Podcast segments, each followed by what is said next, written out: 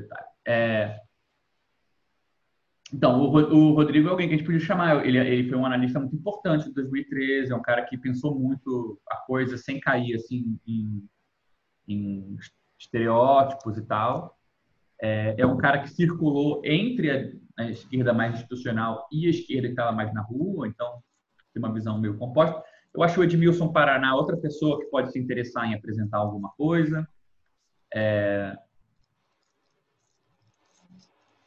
Então, acho que também tem, tem ele, mas eu acho que, tipo, não sei, acho que é uma coisa para a gente discutir, só acho que era bom a gente não. A gente é, tomar, pensar nessas duas coisas, sabe, assim, pelo menos, assim, como os próximos passos. É, essa questão de, de, da parte teórica do SEI, de, dessa época, né, o, o, a teoria do centro 2012, 2013, e a parte assim histórica sobre junho de 2013, como é que a gente quer introduzir isso, entendeu? Eu acho que assim, a parte de apresentação a gente pode fazer, é só é, né, já deu para ver que tem gente que pode apresentar alguma coisa aqui, e aqui a gente pode convidar pessoas de fora, mas também não sei se tem alguém aqui de, do coletivo que gostaria de tomar a frente disso, se leu alguma coisa que acha legal, que acha que dá um panorama, ou se quer, quer procurar isso e, e, e apresentar, entendeu? Enfim. Assim, acho... é uma referência meio bizarra, mas que eu assim, foi uma coisa que eu li até para pensar um pouco essa, esse, esse evento de 2013 foi uma série que o Rogério Skylab fez para o Brasil 247. Eu não sei se vocês sabem quem é Rogério Skylab, mas é um, enfim, é um músico meio controverso, cara que faz umas músicas meio doidona, ia muito no programa do Jô, mas ele é formado em filosofia. E ele escreveu uma série de textos para esse portal, Brasil 247, em que ele retratava, sei lá, a importância do, dos movimentos de 2013, ele chega até a citar o Badiou, o Rancière, em textos assim, é, rebuscados até. E ele chegou a fazer uma série de vídeos também, de lives com o Gustavo Conde, do, também do Brasil 247, que ele explica e tal, tem alguns insights interessantes, assim. O que, que você curtiu, assim, no texto? Cara, teve um conceito que ele puxou lá, que é de um é de um outro é de um cientista político acho, chamado Giuseppe Coco eu acho que ele é do Rio aí uhum. mas que ele fala em lulismo selvagem e assim eu, eu não acho que eu teria que ler de novo para explicar de uma maneira precisa mas é, é a ideia de que é, tudo que rolou de Bolsonaro, Temer e golpe e tal, é, tem, a, tem as suas raízes no lulismo, mas é, é, é um movimento, digamos assim, é, é, como pode dizer, é, não sei, é uma visão que, ao mesmo tempo, tenta fazer um balanço das coisas positivas que a política lulista trouxe mas ao mesmo tempo colocando algumas questões. É, esse rolê do lulismo selvagem tem a ver com, com uma espécie de, de monstro que foi criado pelo, pelo, pelo governo, pelos governos lulistas. Assim, é uma, uma camada social que cresceu, é, mas que é, não é, faz tempo que eu li esse negócio. Eu, eu, eu não, não sei explicar precisamente, mas sei lá, eu, eu achei interessante. Talvez eu possa reler e explicar para vocês, fazer uma nota. Acho que seria uma boa fazer uma nota explicando isso, mais aprofundadamente. Você sabe o que você quiser, mas assim, só estou trazendo a, trazendo a baila isso, de quem tiver algo que se interessa de trazer sobre junho, que é uma boa hora para começar a pensar nisso e tal. É, eu acho que a gente vai até tocar no assunto rapidinho hoje por outras razões, mas eu acho que dá para até para a gente vai ver que isso, isso, o que a gente tem discutido não é algo que só está na esteira de coisas que aconteceram no Brasil, mas também essas discussões pequenas sobre coletivo, sobre como os problemas que a gente é, discute teoricamente, né, são formulados, eles ajudam também a formular algumas coisas. Eu acho que tem a ver até com o que você falou. Vou, vou voltar nisso daqui a pouco. É, bem, só para poder seguir, para completar, é, temos do, o Lucas Negri, finalmente o negriano oficial, a gente pode falar que o Negri está no coletivo, e o Iago, que o, o Alex acabou de incluir no grupo de Zap e no, e no Facebook. Eu já aproveitei, já coloquei ele aqui também. Muito bem-vindo. Atrasado já. Era, é. Era para ter botado já. Obrigado, obrigado. Para mim. É, então, hoje a gente tem hoje a gente tem algumas das minhas notas favoritas. É, a, essa altura do campeonato, eu, eu, trato as notas como se elas fossem uma espécie de animal, assim, cada um tem a sua peculiaridade. Por exemplo, tem essa pessoa que mandou quatro notas escrito nota válida. Eu fiz questão de colocar aqui para vocês. Vocês podem ver que elas são completamente diferentes, porque afinal de contas essa está em cima dessa, isso já faz delas diferentes. É, e essa outra nota aqui que eu mencionei, que achei muito engraçada. É, que a pessoa mandou essa nota. Uma curiosidade, por que o Pensei, Pensei acabou? Aí, em seguida, eu achei essa outra nota embaixo, que também foi mandada. Em resposta a essa nota do dia 24 do 6, o Pensei acabou e não. E a pessoa já respondeu a própria nota. Então, assim, chegamos num nível em que não só existem notas que são lidas em reunião, mas a pessoa já leu a própria nota e respondeu. Tipo, já vem, já vem respondido. Eu achei isso uma novidade no campo da. da... Caraca, moleque, que isso? É um mais um incorporado na nota. É exatamente, a, o mais um foi integrado. Exatamente. É. Isso aqui é a pessoa que acabou a análise já. Ela mesma fala o negócio e ela mesma interpreta e.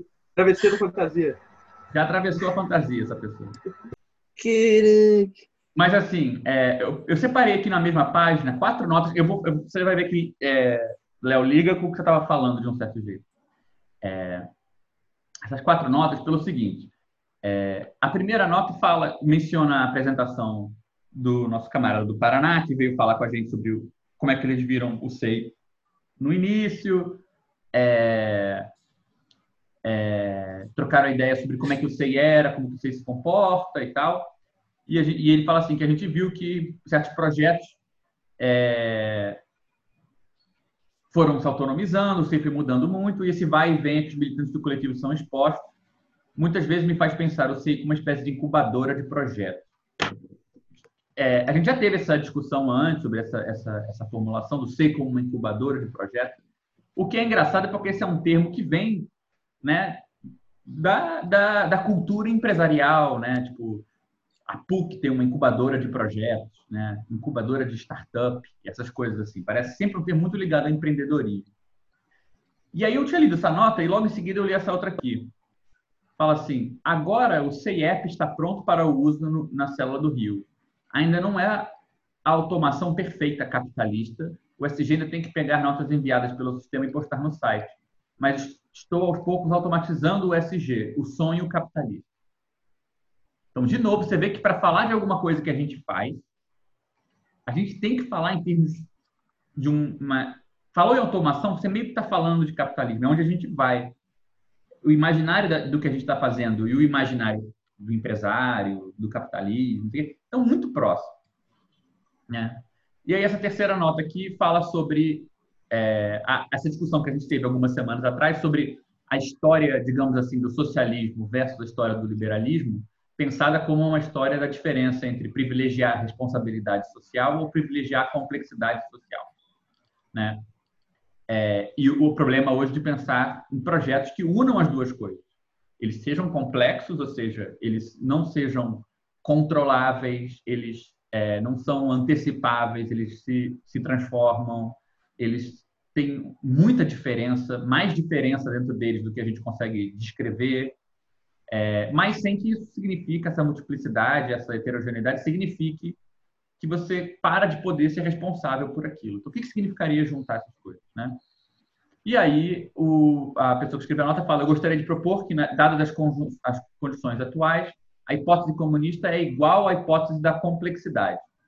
Ou seja, que apenas um projeto utópico científico experimental ou que seja amparado pela ideia do comunismo pode resultar na formação de uma organização social funcional altamente complexa e, ao mesmo tempo, com capacidade de regular a produção e distribuição equitativa de recursos. A hipercomplexidade social demanda autonomia e capacidade de autodeterminação das partes, co-presente com a integração e interatividade entre as partes e destas com o todo que compõe. Assim como o comunismo, como projeto, determina esse estado de dialética entre coletividade e individualidade como ideal a ser atingido. Ele fala do círculo, do círculo do comunismo complexo. E é interessante porque essa é uma formulação que pega alguma coisa do que está associado ao liberalismo, né? Essa ideia de que, é, bem, né, a brincadeira que a gente fez, né, foi na, naquela reunião, foi dizer que assim a gente tem na modernidade uma divisão entre dois projetos. O projeto que a gente chama de socialista, ele privilegia a responsabilidade e diz que ela é mais importante que a complexidade. Ou seja, a gente não vai a gente tende a pensar nisso em termos de Estado é mais importante que o mercado, mas não é a mesma coisa, porque se o Estado for ajudar a complexidade a aumentar, por exemplo, o direito de propriedade vai permitir é, é, que as pessoas se descentralizem ainda mais, os mercados funcionam com mais autonomia, se a especulação financeira vai poder ter bailout quando der crise e não tiver como se bancar, o Estado está ajudando a aumentar a complexidade.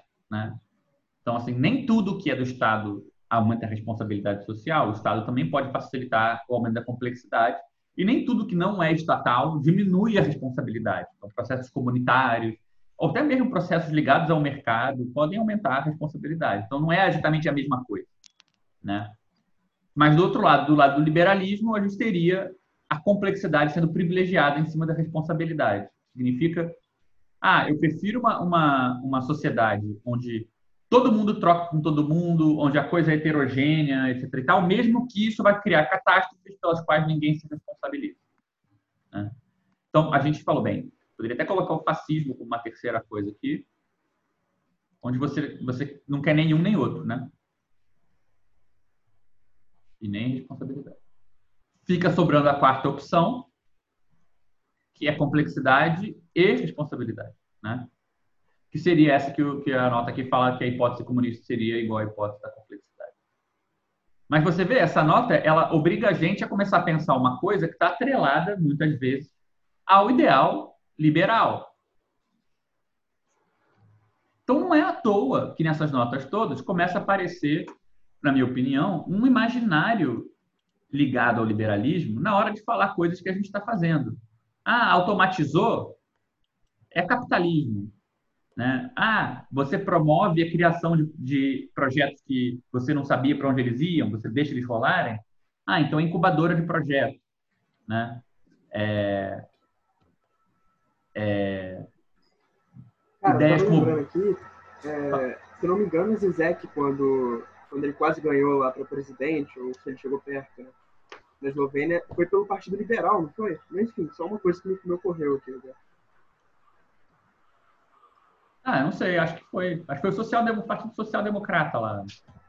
Sendo que, você tem, vocês têm que olhar também que na, na, na Eslovênia a diferença é, não é igual aqui, né? Tipo, você ser liberal a favor da abertura naquela época era, na verdade, uma posição que não tem o mesmo valor de ser liberal no Brasil. Então, tem todas essas diferenças. Mas, de fato, Zizek saiu por um partido que não era exatamente radical. Né? Enfim, o que eu queria chamar a atenção, com todas essas notas, e mesmo com essa ideia, por exemplo, que está aqui nessa última nota, sobre essa coisa de organizações centralizadas autônomas, é, que, que usam moedas virtuais, né? Sempre a gente está num território meio ambíguo, meio próximo sempre do, do de, de, lugares na imaginação que a gente associa muito rapidamente ao, ao liberalismo, né?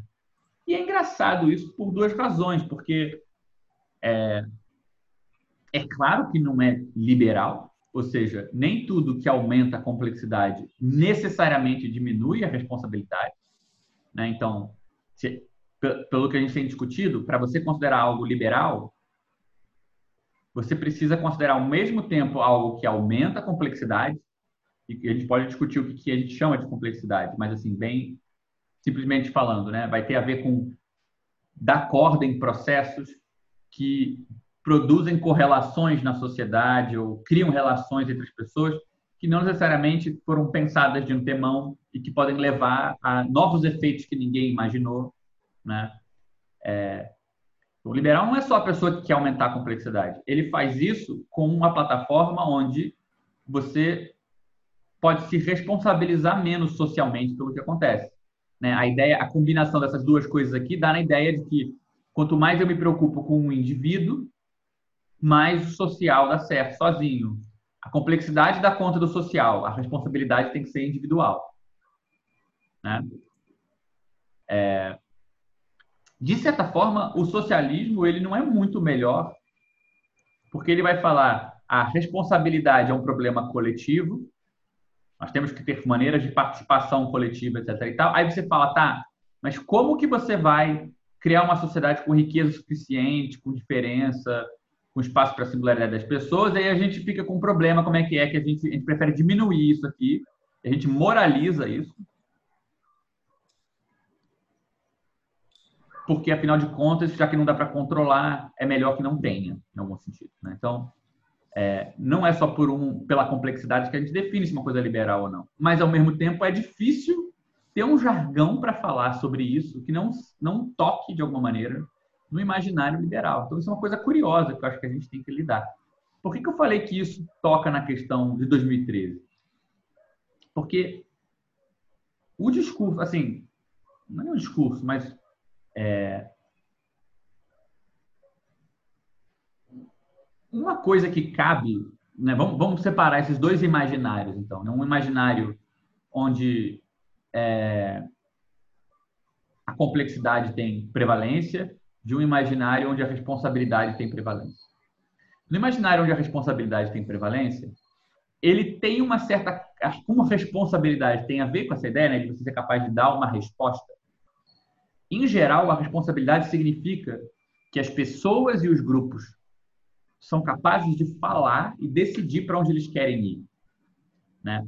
A ideia de responsabilidade social tende a ser associada a uma ideia mais construtiva. Tipo, eu planejei, eu fui e executei, se deu errado, a culpa é minha. Por isso eu tenho que planejar muito bem, não posso deixar ninguém de fora, tenho que saber o que eu estou fazendo. Porque eu planejo, executo e aí é, eu tenho que responder por isso. O imaginário da complexidade, ele meio que parte do pressuposto, e é um pressuposto que você já encontra no Adam Smith, por exemplo, no Adam Smith você vai encontrar lá ele falando coisas do tipo, ah, quanto mais eu me preocupo com eu mesmo, mais a sociedade se arranja sozinha, porque cada um se preocupando com si mesmo, a gente vai se coordenar meio que pelas nossas costas, né? A ideia da mão invisível do mercado tem esse princípio de que alguma coisa coordena a realidade que não é a minha cabeça. Né? É, então, o imaginário da complexidade, ele, por um lado, explica muito bem como que uma catástrofe social pode acontecer. Porque a gente pode falar coisas do tipo assim, tipo, um liberal não tem problema nenhum de falar sobre um pânico na bolsa. Ah, as pessoas se assustaram e aí elas foram e saíram vendendo ação e aí o, valor das coisas caiu e aí deu merda. Porque ele não está narrando uma coisa que ele fez de errado. Ele está narrando quase um fenômeno natural, né? A gente, tanto que nos jornais a gente fala do mercado como se fosse uma coisa, uma entidade, né? O mercado acordou triste hoje. Você não tem que devolver isso para as pessoas, né? Parece que essa entidade, que é a organização social, ela tem uma existência própria. Tanto que a gente não conta número de mortos na sociedade capitalista. Né? Quando a gente quer fazer isso, a própria esquerda quer fazer isso, ela é obrigada a falar de outras formas de opressão que não exploração econômica.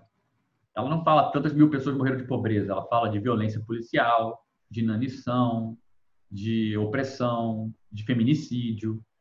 Porque a ideia de você morrer pelo sistema, por um sistema que é feito para ser complexo, que é feito para produzir efeitos que ele não controla, não faz, parece que não fecha a conta. Então, o imaginário da complexidade, o imaginário liberal, em geral, ele não tem, ele descreve, né, se a gente imaginasse um processo que começa assim, para fazer alguma coisa, e de repente ele faz outra coisa, e essa outra coisa é, dá errado.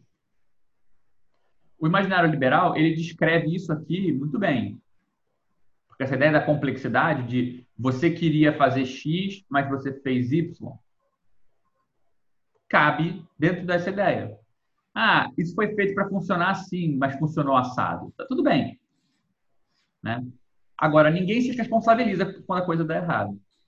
No lado do imaginário da responsabilidade social, a gente tem uma outra história, onde é, a gente tem sempre que ser capaz de achar um indivíduo ou um grupo que é autor de um efeito social.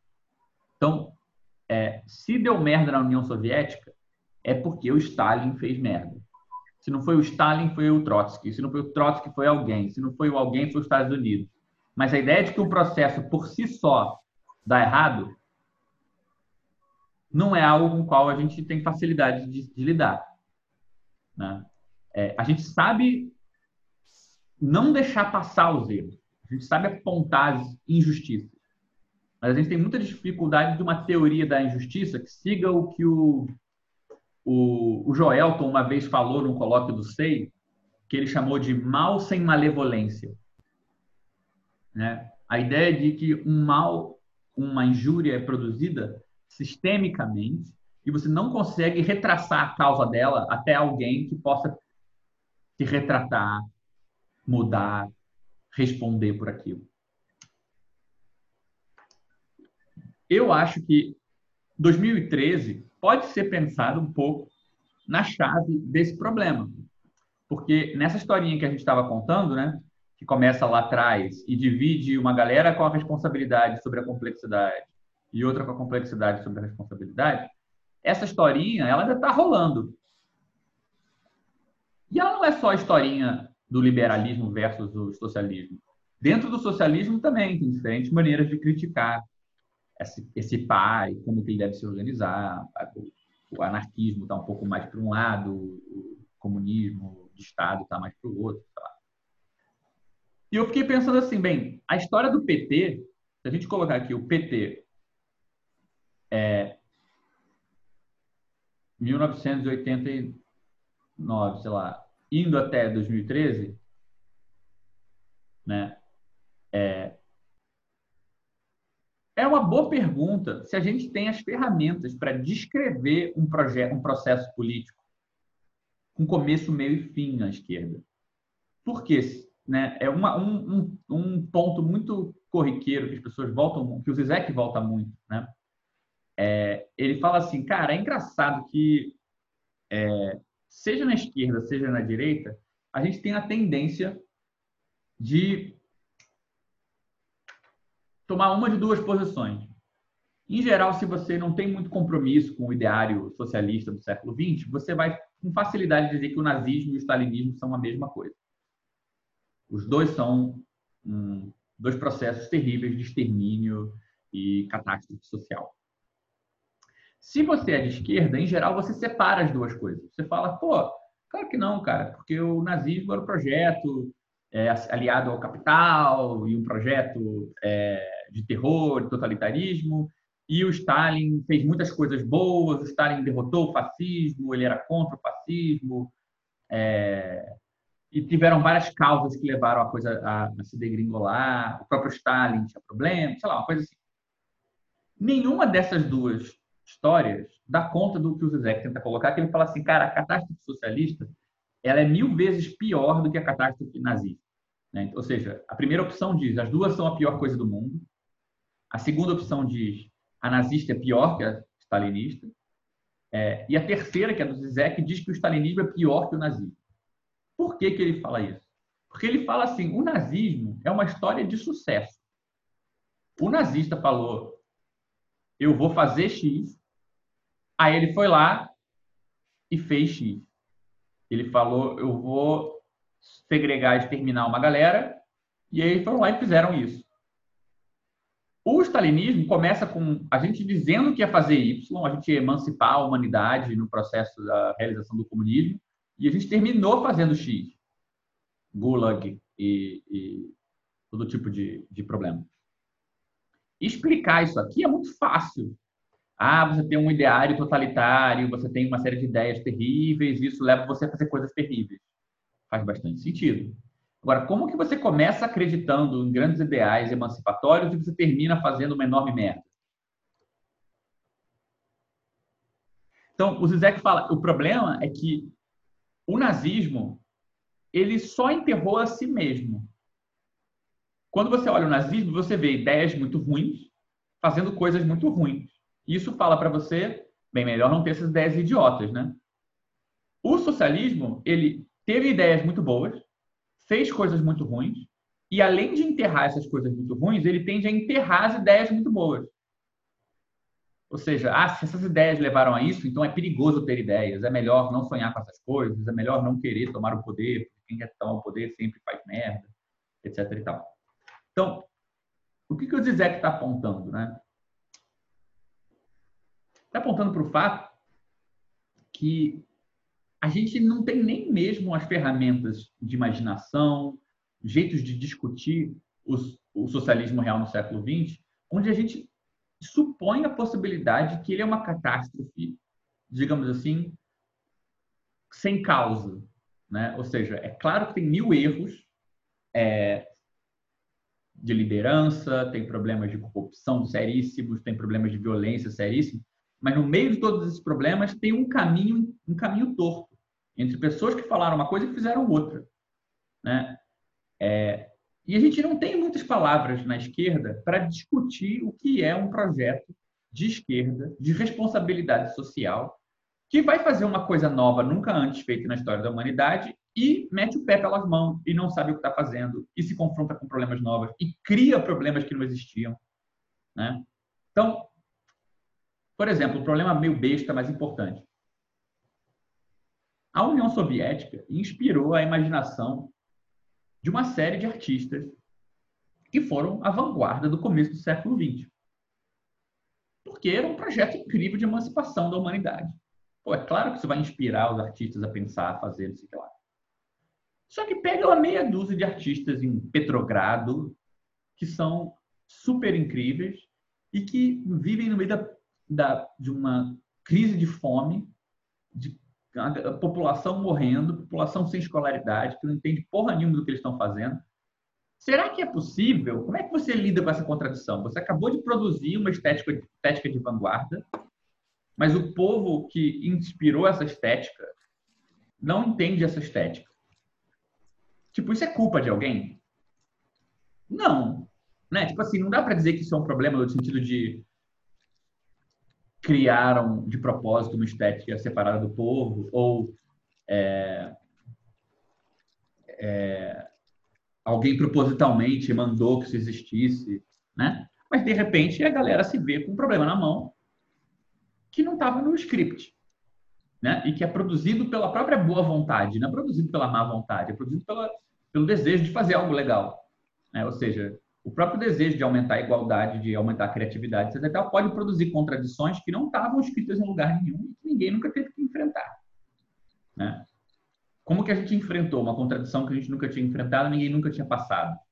Da pior maneira possível, com uma série de políticas de censura, de, é, de invenção de uma arte supostamente popular, mas oficial do Estado, que era o realismo socialista, então você vê, antes mesmo de você, para você realmente seguir o fluxo da parada, você não tem que se perguntar simplesmente quais foram as merdas que o governo stalinista fez. Você tem que perguntar qual é o problema que aquela merda queria resolver.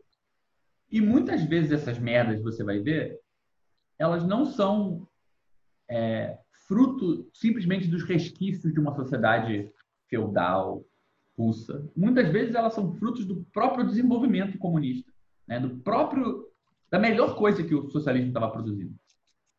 O que a gente tem quando a gente vê o melhor da gente produzindo um novo problema, criando um obstáculo, é um ótimo exemplo de complexidade. Né? Emerge algum problema, um obstáculo, uma, coisa que é, é uma espécie de ponto crítico do próprio processo de aplicar alguma coisa, uma regra que a gente confia, a gente acha que sabe onde ela vai dar. Né? Então, é, essa possibilidade, né, essa imaginação ligada a você ter armas, ter maneiras de pensar que permitam você ir num certo caminho, ciente de que ele pode produzir coisas impensadas ainda. Ele pode produzir alguma coisa que a gente não antecipou. Ele pode criar um obstáculo para você pelo próprio processo que você está fazendo e não porque alguém veio de fora puxar o seu tapete. Né? Não querendo diminuir as influências internacionais da União Soviética é, e os problemas de ordem mais corriqueira. Mas a gente não pode deixar sumir embaixo disso esse tipo de problema, que tem a forma de, digamos assim, né? É, a boa notícia é que cria o um obstáculo, né? A novidade é que traz um novo problema que a gente não sabe lidar. E a gente não pode esquecer que boa parte dos projetos socialistas do século XX estavam capinando um terreno nunca explorado. Então, não é à toa que pode produzir coisas novas. Estou falando isso porque isso vale também para o problema do PT no Brasil. Né? É, muitas vezes a gente vê a galera discutindo num modelo que é meio parecido com esse. Né?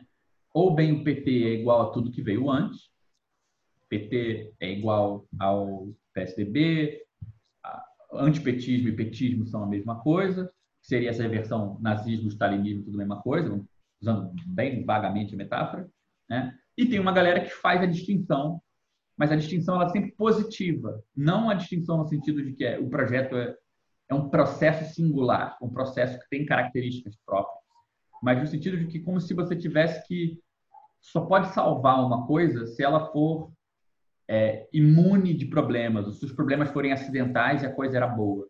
Né? Tem outras formas de mostrar que o PT é um projeto singular, com o qual a gente tem que aprender muita coisa, que não dependem disso. Né? Por exemplo, nunca houve um projeto de transferência de renda do tamanho do projeto que o PT cabeçou na história do Brasil. Você acha que alguém tinha condição de saber para onde esse, quais seriam os efeitos desse projeto? Né? É, talvez não. Então, assim, a gente não é obrigado a simplesmente imaginar a história do PT como a história de um, um processo que é, foi bom por um lado e foi ruim por outro.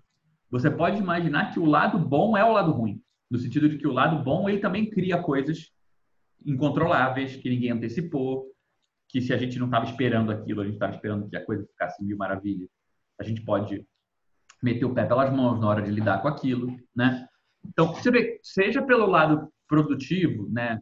Por exemplo, num nível pequeno aqui, onde a gente já começa a ver é, essas questões mais ligadas a, a imaginário liberal aparecerem na hora que a gente quer falar de organização, a gente é obrigado a cair um pouco para esse lado. Seja porque a gente também não tem ferramenta para falar, né? Mesmo a gente não tem uma ferramenta propriamente assim, interna à tradição de esquerda para falar dessas coisas. A gente também não tem na esquerda uma tradição, um imaginário para falar exatamente desse tipo de obstáculo organizativo, mesmo em amplo espectro. Né? Você tomar o poder, você tentar uma coisa nova que nunca antes foi tentada, que é a tendência, né? é o desejo da esquerda, de certa maneira.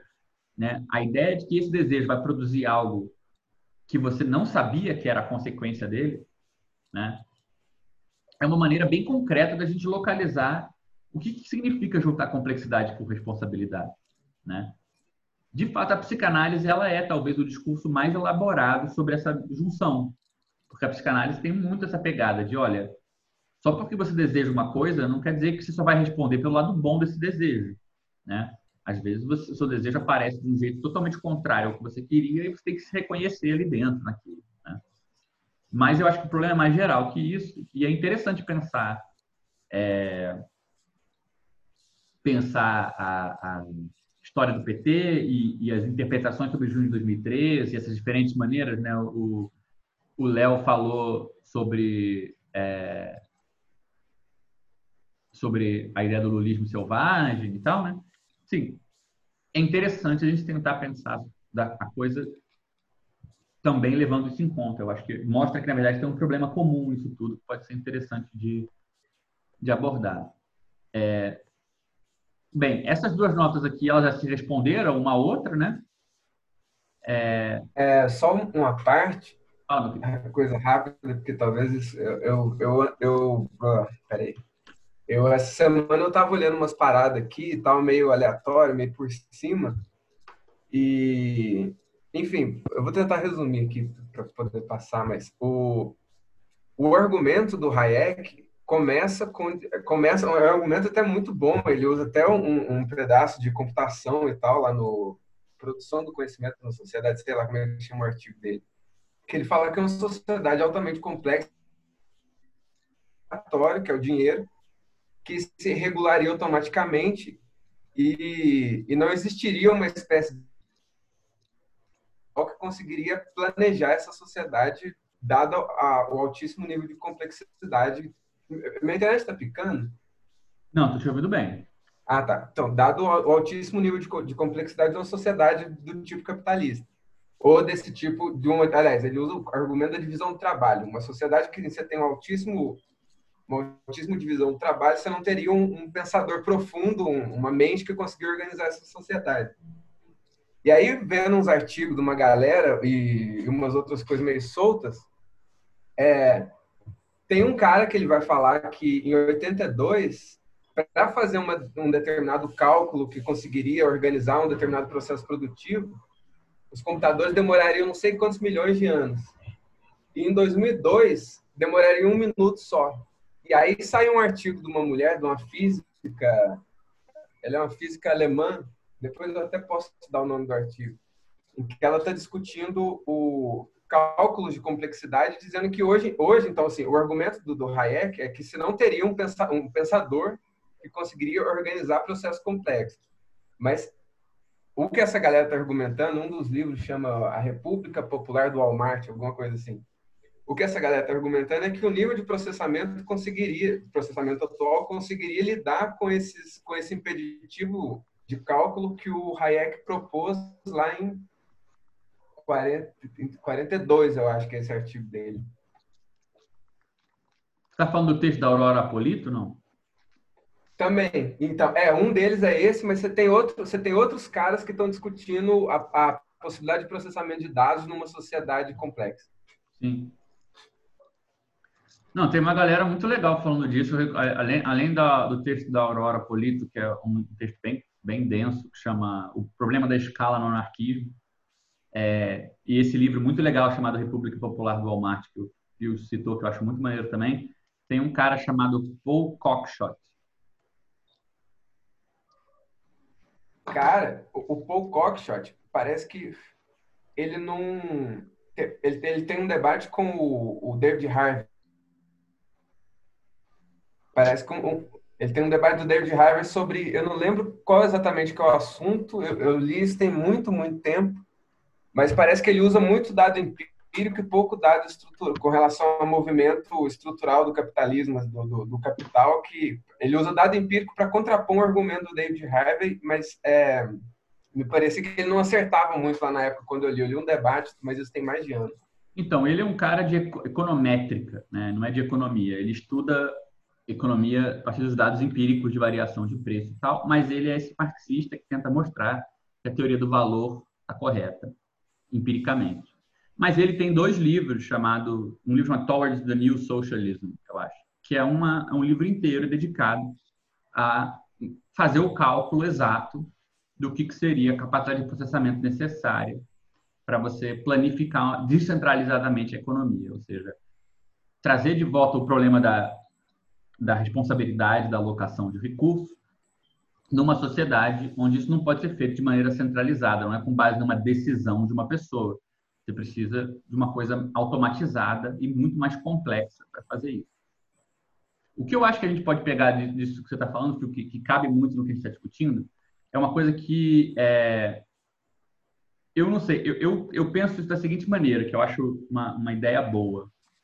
É, se você vai lá, isso que ele está citando do Hayek, né, o Hayek ele vai fazer esse argumento que, que é mais ou menos assim, tipo, é, simplificando muito.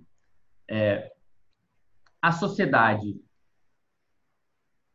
ela tem um grau de complexidade alto. O ser humano, ele é social. Ele é um produto dessa sociedade. Então, ele não tem, ele não é mais complexo que a sociedade, ele é menos complexo que ela. Nossa complexidade é menor.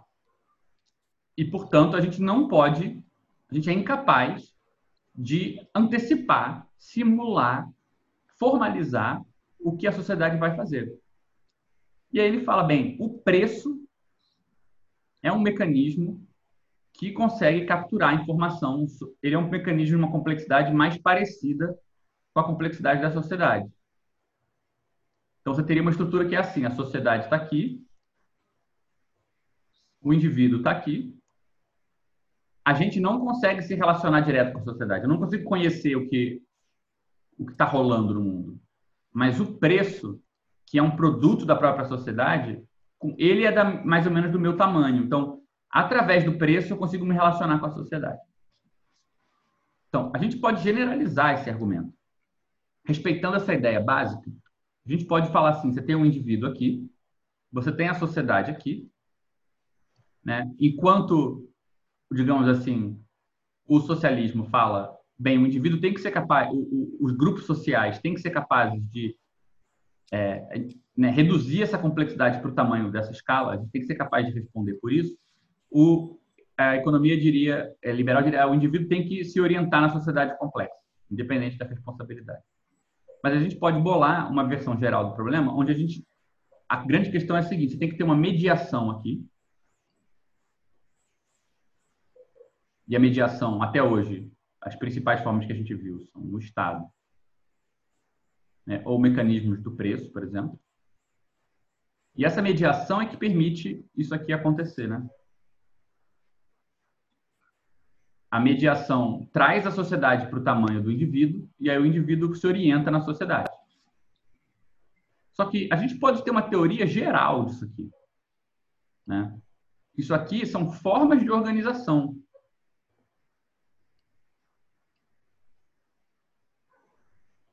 Então, a gente pode, além do estado e do preço, imaginar outras coisas. Por exemplo, o Cockshot e outras pessoas acham que um sistema computacional pode pegar os dados sociais e remeter eles de volta aos indivíduos, né, de modo que a gente possa intervir de alguma forma. O, o, importante, no primeiro momento, eu acho que não é nem decidir o que, que é a grande nova mediação que vai mudar tudo mas perceber que você tem uma lógica aqui por trás que é muito importante, que é a lógica desses três, essas três esferas, onde você tem uma diferença de, de, de complexidade, né?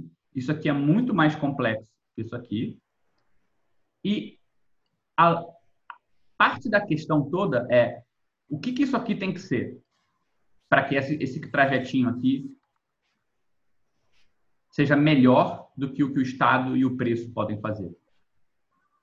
E uma maneira de a gente pensar sobre isso, que eu acho boa, é começar pela premissa de que você só pode, uma premissa, digamos assim, filosófica, meio maluca, mas a ideia de que você só pode intervir em processos é,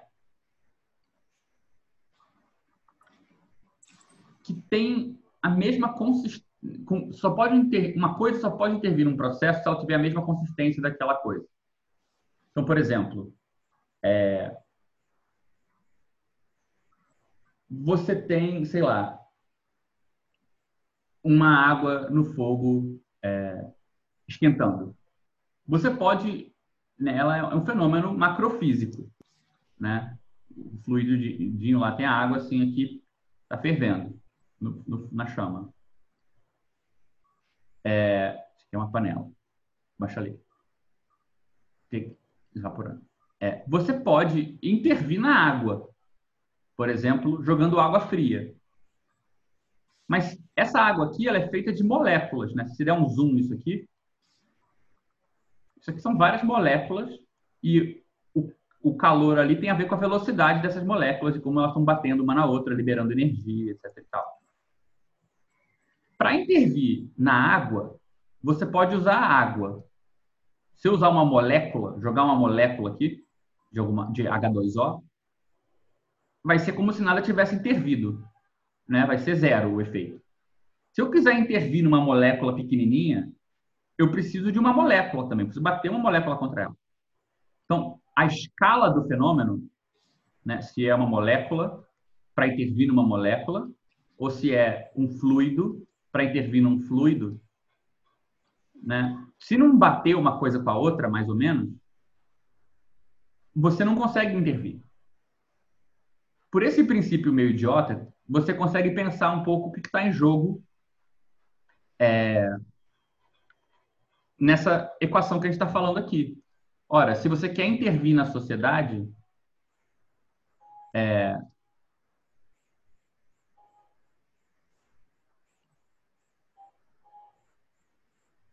Ah, sim, tem, a, tem o, o, o super-homem. É... se você quer intervir numa coisa de muita complexidade, você precisa de uma mediação de muita complexidade.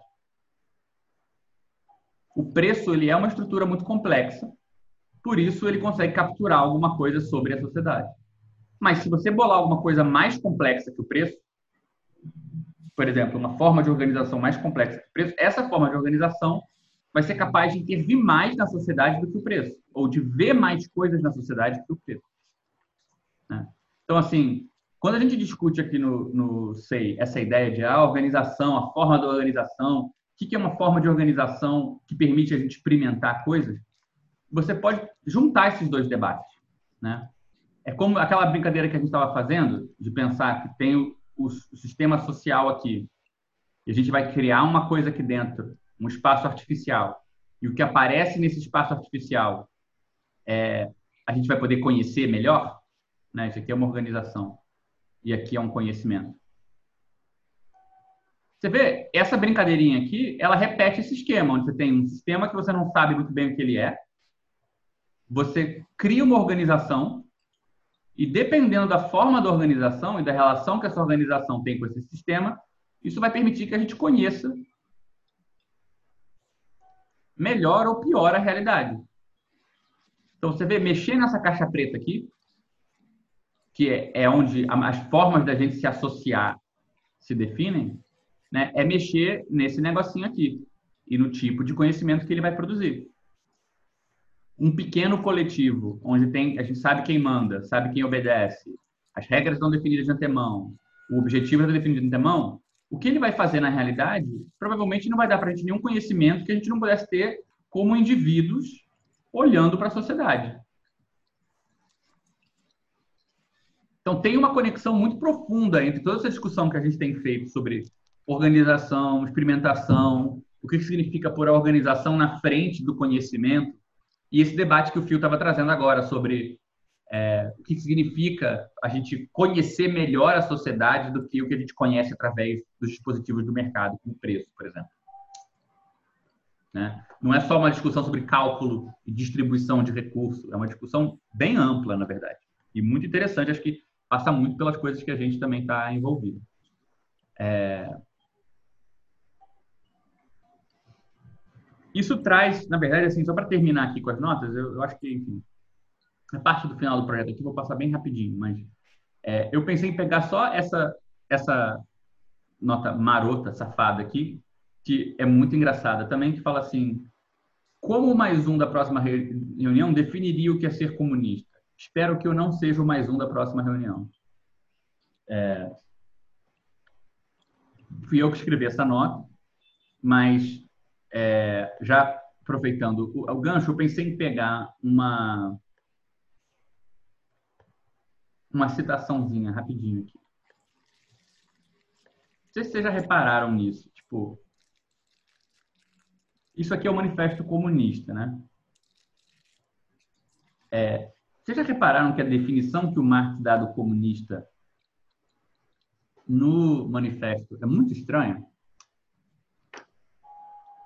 No final do livro, no final do manifesto, eles definem que o comunista luta pela abolição da propriedade privada. Tudo bem. Mas olha essa definição que é onde entra, no primeiro momento, o comunista. Ele fala assim: em que relação se encontram é, os comunistas com os proletários em geral. Ele fala: os comunistas não são nenhum partido particular. Não têm nenhum interesse separado dos interesses do proletário. Não estabelecem nenhum princípio particular. Você fala, uai. As primeiras três definições dos comunistas são negativas. Você não vai definir pelo partido, nem pelo interesse, nem pelos princípios. Porque nos três casos, o, o comunista está definido como alguém que se confunde com o partido operário, se confunde com o interesse do proletário e, se, e não tenta moldar o movimento operário. E aí ele vai dizer o que então, dá alguma definição mais positiva. Ele fala: os comunistas diferenciam-se dos demais partidos proletários. E lembrando que nessa época, é, partido não queria dizer estrutura institucional partidária. Por exemplo, Proudhon, que era muito contrário ao Estado, era anarquista e, portanto, não era um cara que estava interessado em formar partidos, ele tem livros sobre o Partido Revolucionário, o Partido da Revolução. Né? O partido era tipo bonde. Pode substituir aqui, tipo, os comunistas não são de nenhum bonde particular, são separados do interesse não tem eles diferenciam dos demais bondes proletários, não pensam em termos de, de organização institucional. Mas enfim, a gente se diferencia dos demais partidos proletários apenas pelo fato de que, por um lado, nas diversas lutas nacionais dos proletários, os comunistas acentuam e fazem valer os interesses comuns, independente da nacionalidade do proletário é, todo, e pelo fato de que, por outro lado, nos diversos estados de desenvolvimento pelo qual o proletário e a burguesia passa, eles representam o interesse do movimento total. Então, você vê, é uma definição negativa em relação aos partidos, negativa em relação aos interesses, negativa em relação aos princípios, e a diferença vem porque você acentua os interesses comuns e você representa o interesse total. Ora, o interesse total você não inventa, porque ele é dado pelos outros, né? Ele é o, todo de vários interesses. E você acentua os interesses comuns, mas você também não pauta eles, porque os interesses são comuns dentro dos interesses dos proletários, né? Então, quando ele chega aqui e fala para a gente, que é a parte que o pessoal normalmente cita, para poder deixar o superego político, né? Que o comunista é o setor mais decidido, sempre impulsionador dos partidos operários. Você vê que a definição, na verdade, ela é bem vazia, né? E aí, de novo, ele volta e fala: o objetivo mais próximo dos comunistas é o mesmo que o de todo mundo. Né? As proposições teóricas dos comunistas não repousam de modo nenhum nas ideias. Né? Então, é uma definição muito louca do que é um comunista.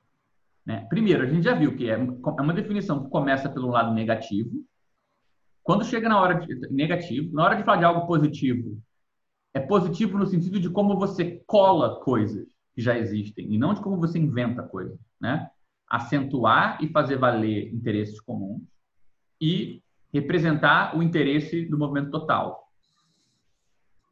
Né? Então, na parte negativa, que é muito mais explícita, na parte positiva é, é só uma espécie de atenção à maneira de colar coisas díspares juntas, né? Fala que nesse sentido você, o comunista é a parcela mais decidida e impulsionadora, mas por que que seria? Na verdade, isso diz pouco, né? Quer dizer que de alguma maneira é, você na prática uma, teria uma disciplina, porque afinal de contas, se você não tem um princípio e você não tem um interesse próprio, a única coisa que você tem é seguir os interesses dos outros. Então, nesse sentido, tem uma certa disciplina, né? Tem que ser capaz de lidar com o interesse dos outros. É, exatamente. O Marx é que escreveu essa nota. Ele, ele queria ser o mais um dessa. É, e, e na teoria, você tem a vantagem da inteligência das condições do curso e dos resultados gerais do movimento proletário. O que, quer dizer isso, né? Inteligência das condições, inteligência do curso, inteligência do resultado. Né? Bem, mas se você não tem princípios e você não tem interesses próprios, essa inteligência não pode ser inteligência de quem está vendo à frente, né? Porque você sabe aonde as coisas têm que ir. É uma inteligência ligada à situação, né? Às condições curso e resultados do movimento. Ou seja, a maneira como eu, como eu juntaria isso tudo né, é dizer assim, bem, é, inclusive até a coisa da abolição da propriedade, ele fala a abolição das relações de propriedade aqui não é nada particularmente característico do comunismo. Né? O que é distintivo do comunismo não é a abolição da propriedade em geral, mas a abolição da propriedade burguesa. É, então, assim, a gente fica com uma definição que é muito engraçada, né? Eu, eu entendo ela uma definição meio assim, se a gente fosse pensar. É como se você tivesse no mundo, no mundo da, da, da, esquerda, das organizações, você tivesse vários partidos, cada um com seus interesses, né? E o problema do comunismo é pensar o que, que, o que, que tem em comum entre essas coisas todas. Como que eu posso jogar isso tudo aqui para cima e imaginar tudo isso aqui que estão acontecendo em lugares diferentes, né? E a gente está acentuando o internacionalismo com interesses diferentes, mas a gente está situando os interesses comuns, de modo que a gente consiga ver aqui uma, uma resultante que vai numa certa direção. Né? E ele está falando, olha, para você pensar isso, né, essa passagem que vai para é, desidentifica as lutas, porque você não está tá separando independente da nacionalidade, né, que pensa a totalidade, mas não porque você inventou uma ideia total, porque você não tem interesses nem princípios separados. A única coisa que tem separada é se preocupar com o total. Né? Então, esse processo de desidentificar e pensar na totalidade, além de você né, começar pelo, por essa mistura, a, a, única outra coisa que você tem é um conhecimento, é uma atenção com o que está aqui embaixo, né? que é com a realidade das lutas. Né? A realidade das condições, o que, que é um resultado, o que, que é você conseguir alguma coisa, não conseguir, o que, que você faz com isso. Então, você vê que, na verdade, a brincadeira aqui, esse esqueminha que a gente acabou de desenhar, onde você tem um cenário onde, é claro, você pode ter uma fantasia de que, no fundo, todos os processos políticos apontam para a mesma coisa, naturalmente. Né? Todo mundo, o movimento negro, o movimento das mulheres, o Partido Comunista, o Partido Anarquista, o outro Partido Comunista, o outro Partido Social-Democrata, todo mundo, no fundo, quer a mesma coisa. Então, você se interessar pelo interesse comum é fácil. Né? A totalidade está quase dada já. Né? Porque todo mundo se meio que se organiza da mesma direção. Mas isso não, é, isso não muda nada no caso onde isso não se dá assim. Esse partido aqui está preocupado com ganhar mais direitos e entrar no mercado de trabalho. Essa outra galera está preocupada com a abolição da propriedade intelectual para circular informação. Essa outra galera vem na contramão, que é mais segurança, porque mora numa região precária e as coisas não, não, não, é, né, não se bica com, a, com, essas outras duas lutas, por mais que também seja uma luta contra a situação. Essa outra luta aqui também não se bica com essa. Ainda assim, sobra o espaço aqui em cima para pergunta sobre o que é comum entre essas coisas todas. Ora, a ideia de que o vetor total não é nenhum dos vetores particulares, é uma definição aceitável de complexidade.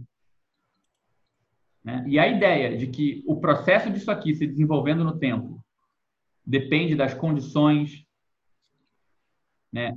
Depende de um conhecimento do curso, que a coisa, o curso dessas coisas pode ser mais é, complexo do que a gente imagina, né? mais, mais surpreendente do que a gente imagina, etc. E tal, dos resultados que podem causar problemas e não simplesmente soluções.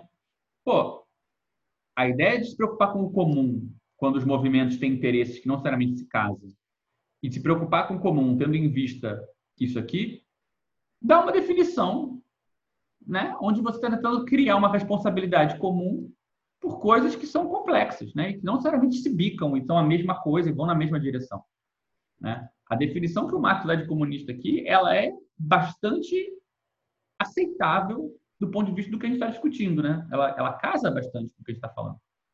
Não é, não é uma definição atrasada. O que, que muda né, de uma coisa para outra?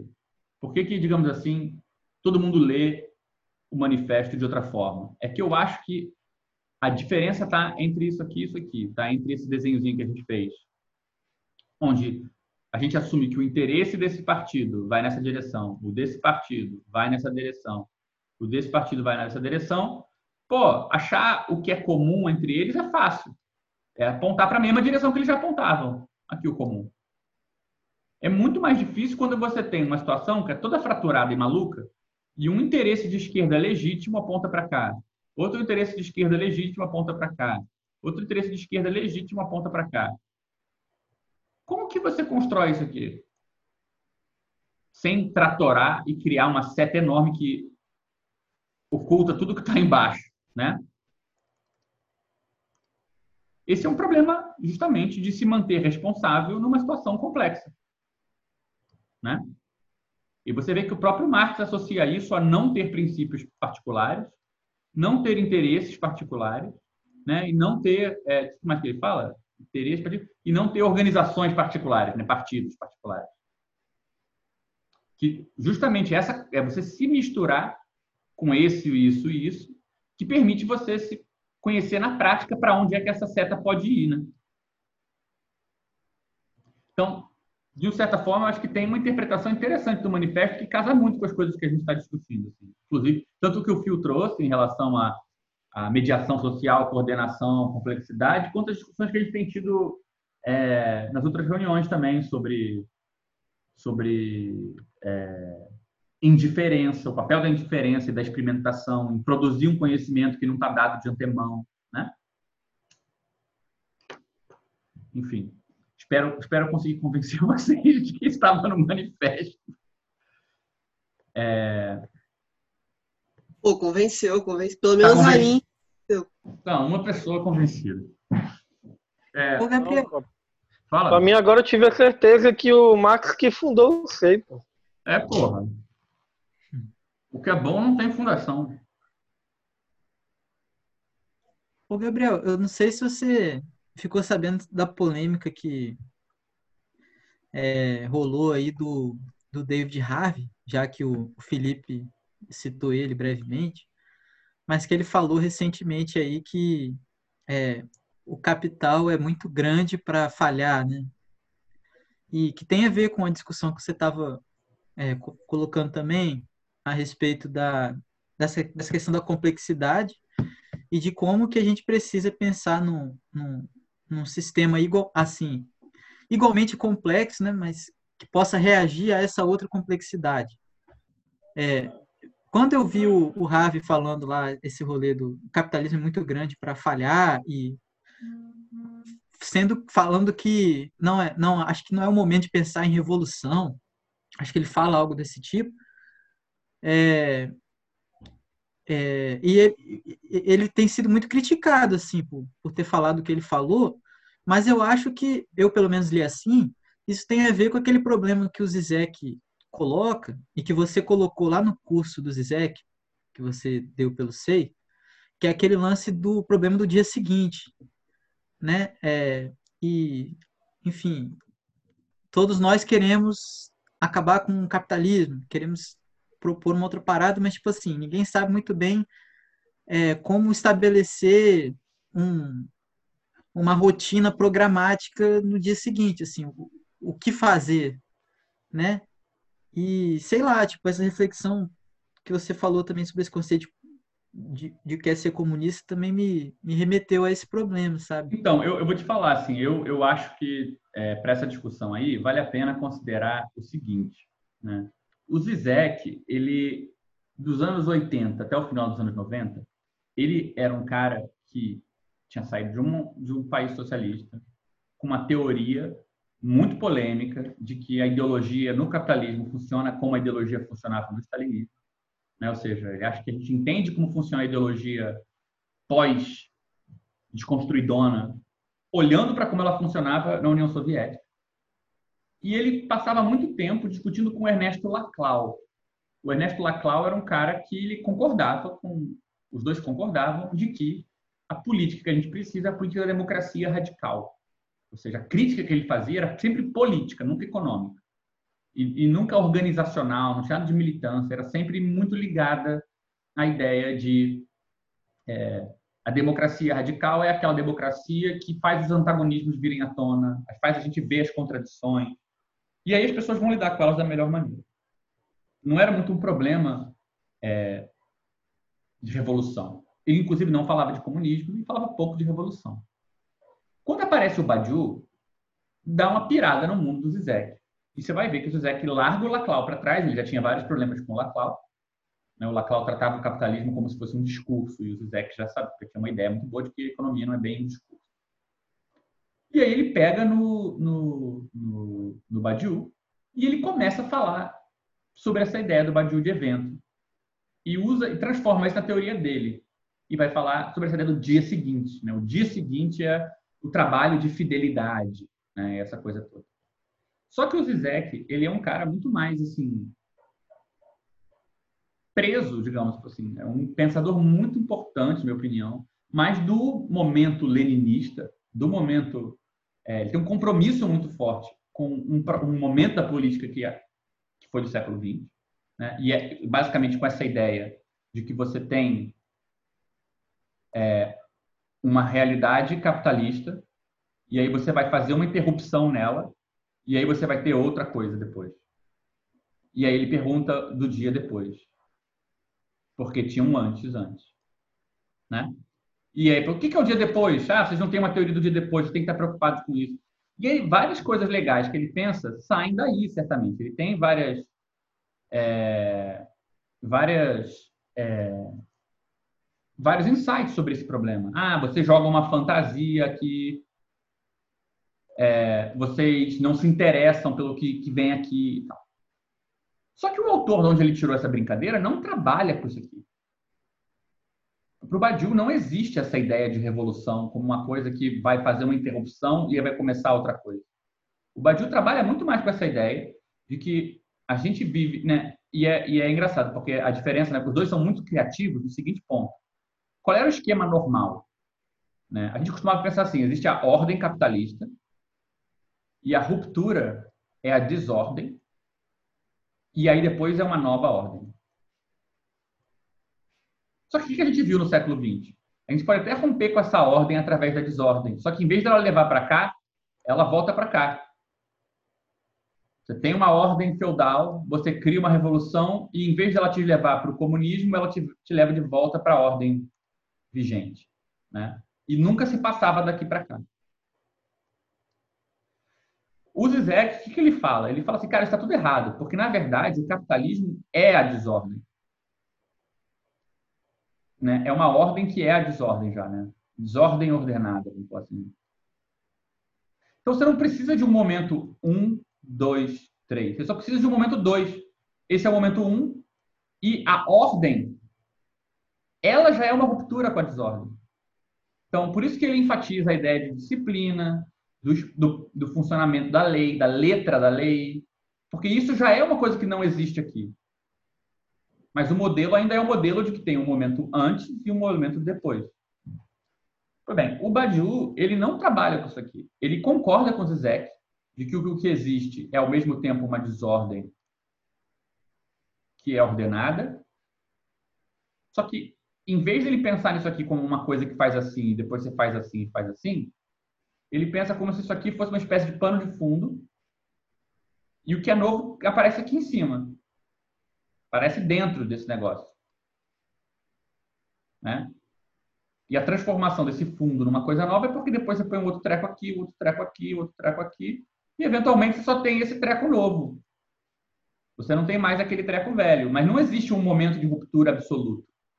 Então, o, o Badiou, quando ele fala de fidelidade, essas coisas, ele não está falando de um indivíduo que de repente vê a luz, vira um militante e transforma toda a realidade. Ele está falando de pessoas que têm hipóteses e tentam fazer uma coisa diferente, num certo sentido até mais humilde. E é, a teoria do Zizek toda sobre o dia depois, ela é um pouco, ela tem aquele peso do leninismo. Todo mundo que já tentou propor qualquer coisa nova para outros militantes ou uma questão nova, já viu as pessoas quando terminam de ouvir, todo mundo fala: "Mas o que fazer?" Então, o que fazer? E não é uma pergunta legal, é uma pergunta super inibidora, porque ninguém tem resposta. A pergunta é mal feita, na verdade. Né? Ela era bem feita em 1905, quando Lenin escreveu o que fazer, sei lá, 1901.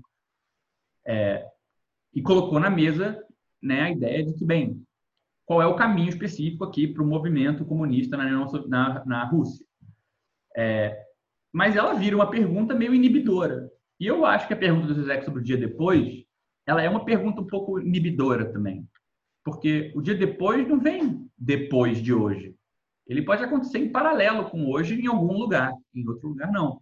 Né? Você não é obrigado a ter essa teoria linear de uma coisa que acaba por outra começar. É... Então, assim, é... eu acho que tem um lado dessa discussão sobre o do Zizek, do dia depois e tal, que a gente tem que tomar com um certo cuidado, porque ela tem uma tendência de reproduzir esse tipo de inibição de é... tá, mas e aí como é que a gente faz? Tá, mas como é que você faz com o quê? Né? É, o, o, grande problema da pergunta do que fazer é que essa pergunta ela não está bem feita. Né? O que fazer é uma pergunta que você tem que completar. O que fazer em relação a x, y, z, né? Tipo, não existe pergunta em abstrato. Ela não, nenhuma resposta é possível para essa pergunta porque ela tá, não está completa. Então, assim, para você saber como completar essa pergunta, o que fazer em relação à disputa da candidatura tal? O que fazer em relação aos recursos do não sei o que, não sei o que lá, lá. Você tem que ter um conhecimento da realidade suficiente para saber aonde que fazer alguma coisa é útil, né? E como fazer alguma coisa é, ali. Então, assim, eu acho que ela é uma pergunta que ela é um pouco enganosa nesse sentido. Eu acho que o Zizek ele tem mil coisas para contribuir, mas eu acho que nesse ponto ele dá uma interpretação que piora um pouco o que o Badiou está propondo, que é um jeito é, que não respeita muito essa divisão, eu acho, entre antes e depois, assim, nesse sentido. É, então, acho que tem uma tem uma tem uma, uma diferença importante aí, sabe, de fundo. Cara, mas assim, é, eu não sei. Oi, oi, oi, povo, oi. Oi, tá me escutando? Fala, meu querido. Então, é porque eu não sei. Dessa, eu, eu li algumas vezes o Zeke falando desse dia depois. E assim, ele, ele chega a comentar que de fato assim, não, não, muda, não muda nada do ponto de vista prático. Né? Assim, ele fala, o dia seguinte é o mesmo dia que o dia anterior, mas assim. Mas que ele pensava como uma espécie de provocação, porque justamente para o artifício era justamente o contrário, assim, para evitar algum tipo de fantasia é, de que você faz um grande evento, faz uma grande manifestação, e aí quais são as, as medidas concretas que você tira daquilo, né? Uhum, uhum. E é aquele livro que ele, que é não sei o que, vermelho, a tinta vermelha, ele fala disso. Eu não sei assim, esse debate com Harvey, estou praticamente por fora. É, eu acho que Mas assim, assim o, o, acho que não foi um debate dele com o Harvey. O que rolou foi só que o Harvey falou e pegou as pessoas que não gostaram, que ele disse que é, tá fora da. Foi uma coisa óbvia, na verdade. Ele falou: ó, tá fora de cogitação interromper os circuitos do capital agora, porque eles vão morrer de fome. Tipo, não existe isso de simplesmente bloquear os circuitos é, do capitalismo, porque não é assim que faz, né? Mas pareceu que ele estava dizendo, quando ele falou assim, o capitalismo é grande demais para falhar, as pessoas entenderam que ele estava dizendo que era é uma coisa impossível de ser superada, enfim. O cara escreveu 50 anos sobre a superação do capitalismo. Um dia que ele fala é mais complicado do que parece, as pessoas já acham que ele quis dizer que jogue tudo que eu fiz fora. Então, eu acho que foi uma, uma treta meio boba, assim, né? Mas eu concordo com você, acho que o ponto do Zizek é muito esse é mais assim preocupado com desfazer fantasias sobre alguma coisa, né, do que uma discussão sobre é, o que é construir alguma coisa politicamente, né? É, é a minha sensação quando eu vejo essa coisa do dia seguinte, Zezé, que é menos uma coisa construtiva mesmo do, e mais uma coisa de daquela do Occupy Street, daquela do carnaval, né? Isso, é. Da galera no, no, no orgásmico ali da manifestação, né? É e, e o que, que, se tira disso. É, pois é, mas enfim, né? É, eu tenho a impressão que é isso. Assim, eu, eu, eu vejo a combinação entre os dois dessa maneira. Tipo, para você se animar com o pouco que dá para fazer, só se você não tiver certas fantasias também, né? Assim, se você eu, eu penso muito assim, por exemplo, se você está esperando a revolução para amanhã, a revolução que vai redimir tudo, o fato do Alex ter inventado um aplicativo que permite que alguém que organiza uma reunião tenha menos trabalho, e o Alex tirou da cabeça dele e fez o negócio, parece uma coisa pequena. E você provavelmente não vai se entusiasmar tanto com isso. Por outro lado, se você, se você já desfez a fantasia de que esse tipo de redenção mítica te aguarda no futuro, na verdade você passa a se entusiasmar mais com as coisas concretas que são possíveis de fazer. Né? Então, uma coisa ajuda a outra. Né? Você desfazer as suas fantasias sobre o dia depois e você antecipar e pensar sobre os problemas, é... se antecipar e pensar sobre os problemas reais da organização social, é uma ótima maneira de você, inclusive, se, se animar com o pouco de, de participação que você pode ter na organização social real, né? Então, assim, uma coisa realmente... É, e eu acho, e, e eu acho essa coisa do... do, do, do, do, do, do Alex, caramba, cara, é porque assim, cara, é, só isso acho que já daria aí um, um papo longo, né, né, Gabriel? Das estratégias que a gente criou para poder lidar com essa coisa que, que, que, que o Alex fez. E essa coisa do Alex fez, eu acho que é muito interessante que é uma inovação no sentido do comunismo, sabe? Porque a inovação ela sempre vem no sentido mesmo de tornar é, uma, um conjunto de, de práticas que, que causam, um conjunto de práticas que não existem, mas que você tem que criar para poder resolver algum problema, né? Então, uhum. você cria uma inovação, é, sei lá, você não consegue, é, uma, é chato pra caralho você procurar os, os os, os, os, seriados que você gosta, vai lá na Netflix e fala, cara, me dá 30 prata que eu coloco tudo no mesmo lugar para você. Isso é inovação, entendeu? É, sei lá, é, poxa, eu queria falar com a minha família, mó tempo que eu não vejo, mas tá todo mundo disperso. Aí vai o Mark Zuckerberg, pô, cria uma rede social aqui que você pode ver seus, seus familiares, cara.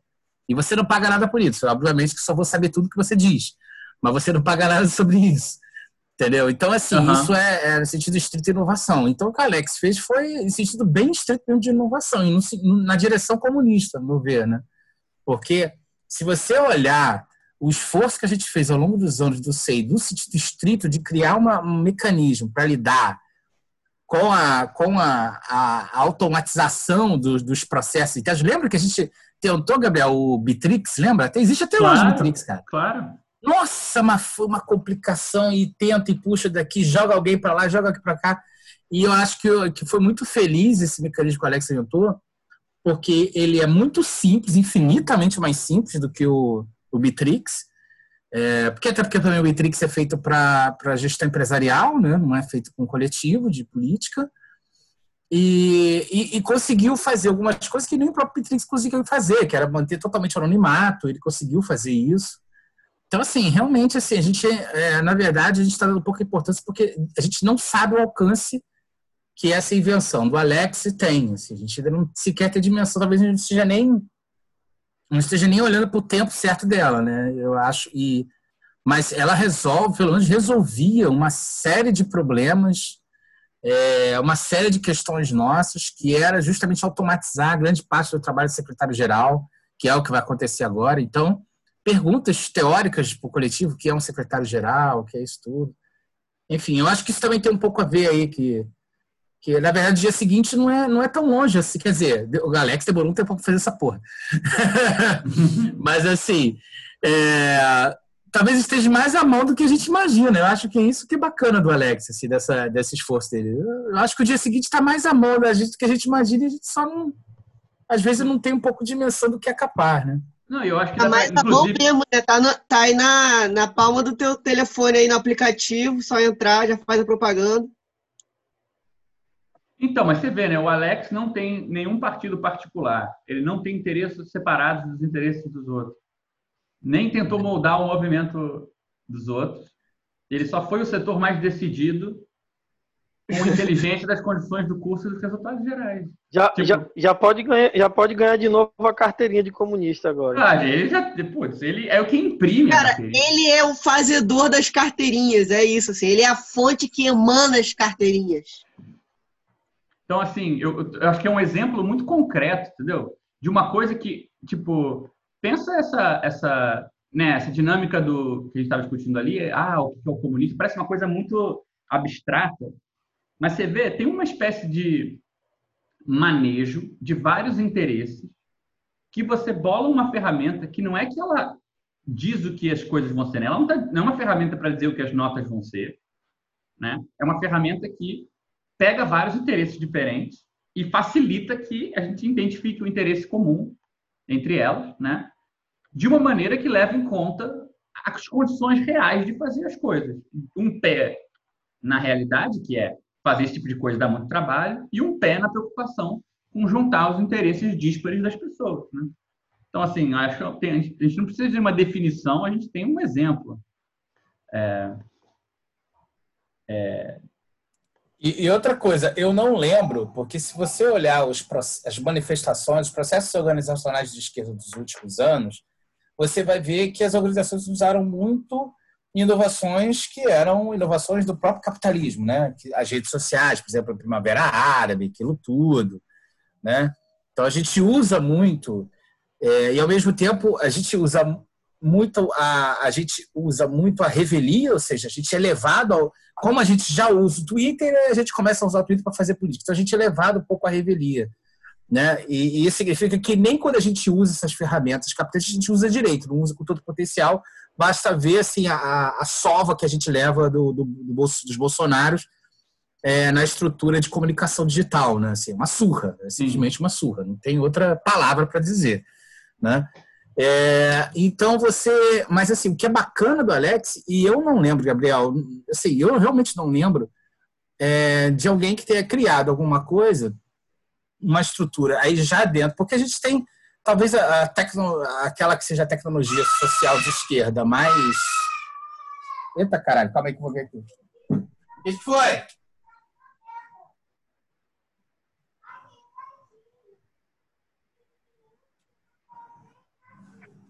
Caiu no chão. Bom aí, galera. Não, Minha tranquilo. filha que deu pane aqui. Às vezes dá um. Foi um bichinho. Foi um bichinho, tadinho, que bateu na perna dela, sou desesperada correndo pela casa. Mas, enfim, oh. só para encerrar, é, o que eu acho bacana, e eu não lembro, assim, não sei se alguém tem algum tipo de, de, de memória, mas, assim, da gente, a gente. Um, a gente fica. São três coisas. Um, a gente fica à mercê, a gente usa as tecnologias do capital para a gente poder fazer o nosso movimento. Dois, a gente usa mal, e a direita usa bem melhor. E três, não lembro da gente, desde uma tecnologia social que a gente usa, né? Que é o cooperativismo, que é basicamente a única tecnologia social, tecnologia que a gente tem, né? Que a gente fala, ah, quem que é o comunismo? A gente vai, ah, é o cooperativismo. E mesmo assim a gente estuda mal, estuda pouco, etc. É, e a gente, e aí você vê o Alex dando um passo desse que para mim é muito interessante, assim, é criar uma estrutura autônoma, tipo assim, cara, você quer criar um coletivo comunista? Irmão, use esse aplicativo. Vocês estão entendendo o que, que é isso? isso é muito maneiro, entendeu? Tipo assim, porra, não, olha, você é tipo mesmo um, um software, um SaaS, sabe? Software como serviço. Uhum. Só que para comunistas, para comunistas. Tipo assim, cara, cada um aqui paga dois reais, dez reais por mês, faz o que esse, esse aplicativo pede para vocês fazerem e pronto, vocês já são uma estrutura comunista, né? Assim, de, em linhas gerais. Então, pô, parabéns, Alex, aí, mais uma vez. É, então, eu acho que esse é o, acho que isso, essa que você está falando se aplica, assim, de certa maneira, a, a né, a esse, a, assim, ao ímpeto de fundo comum ao longo do processo todo do SEI. Acho que a gente poderia chamar de tecnologia, até porque eu acho que o aplicativo está num ponto ainda que a gente não conseguiu, é, tipo, se você já não seguir certas regras, o aplicativo não faz sentido. Ele não impõe regras ou ele não, não ele não junta essas notas, ele só, por enquanto, ele automatiza a entrega das notas e a contabilidade das notas. Quando a gente conseguir colocar mais coisa nele, ele pode fazer, inclusive, mais que isso. O que eu acho que tem tudo a ver com o que você está falando, Carlos, é porque, assim, né, a gente, em geral, tem duas opções. Ou bem a esquerda pega ferramentas que já existem e aí compra junto com essas ferramentas. Por exemplo, o Facebook, ela organiza protesto, mas ela organiza protesto numa ferramenta que ela não não define como essa ferramenta se organiza. Então, a tendência é que as, a forma da ferramenta vai acabar influindo na forma do movimento. Né? Ninguém sabe quem fez nada, é impossível reconstruir as coisas, é impossível falar certas coisas nessas ferramentas, fazer certas coisas. Ou então você rejeita as ferramentas de todo e você tenta só ter relações pessoais. Né? A ideia de que existe uma sabedoria, uma inteligência que vai com construir a ferramenta adequada para capturar a informação adequada, é que eu acho que é uma coisa que tanto o Alex demonstra muito bem, como também essa discussão sobre o que é ser comunista, né? o que é você buscar um interesse comum entre interesses díspares, ao mesmo tempo, tendo noção da situação real. Né? Eu acho que essas duas, tanto o exemplo do Alex quanto essa definição mais geral, elas têm um pouco essa, esse foco. Né? É, e assim, só para a gente, enfim, ninguém vai aguentar fazer isso muito em detalhe, mas eu acho que vale a pena a gente pelo menos terminar hoje rapidinho a discussão do projeto. É, eu deixei para. Eu acho que só tem dois ou três pontos que a gente precisava comentar antes da gente seguir em frente. Do, dois pontos que têm a ver com. São quatro pontos. Dois que têm a ver com, com coisas que ficaram para trás e dois que têm a ver com coisas que continuaram. E vocês vão ver que as coisas que ficaram para trás têm muito a ver, digamos assim, com a conjuntura, e as coisas que continuaram tem a ver um pouco com essa discussão que a gente estava fazendo. Né? Então, é, antes de mais nada, eu acho que vocês lembrarem do projeto lá antigo, a gente falou sobre o lugar do SEI dentro de um partido, essa importância de né, o círculo tomar partido, né, é, a, a, importância de que o trabalho do pensamento seja realizado sob a bandeira de uma instituição, né, essa ideia que era uma maneira gente pensar assim, olha, é, você tem que estar interessado pelos lugares onde as coisas podem sair do controle. Né? Como a gente discutiu já, o SEI foi perto do PSOL, se aproximou do PSOL, não porque o PSOL sabia o que estava fazendo, mas porque o PSOL era um lugar onde as coisas podiam sair do controle na esquerda. Ninguém sabia muito bem o que estava acontecendo. Né? O PSOL era literalmente um partido construído a frio com tendências assim. E não se bicam. E a gente queria aprender a circular aqui dentro. Né? Então, tinha essa intuição de fundo de, bem, é uma instituição que, ao mesmo tempo, por ser uma instituição, ela pode mais do que os indivíduos ou os pequenos grupos.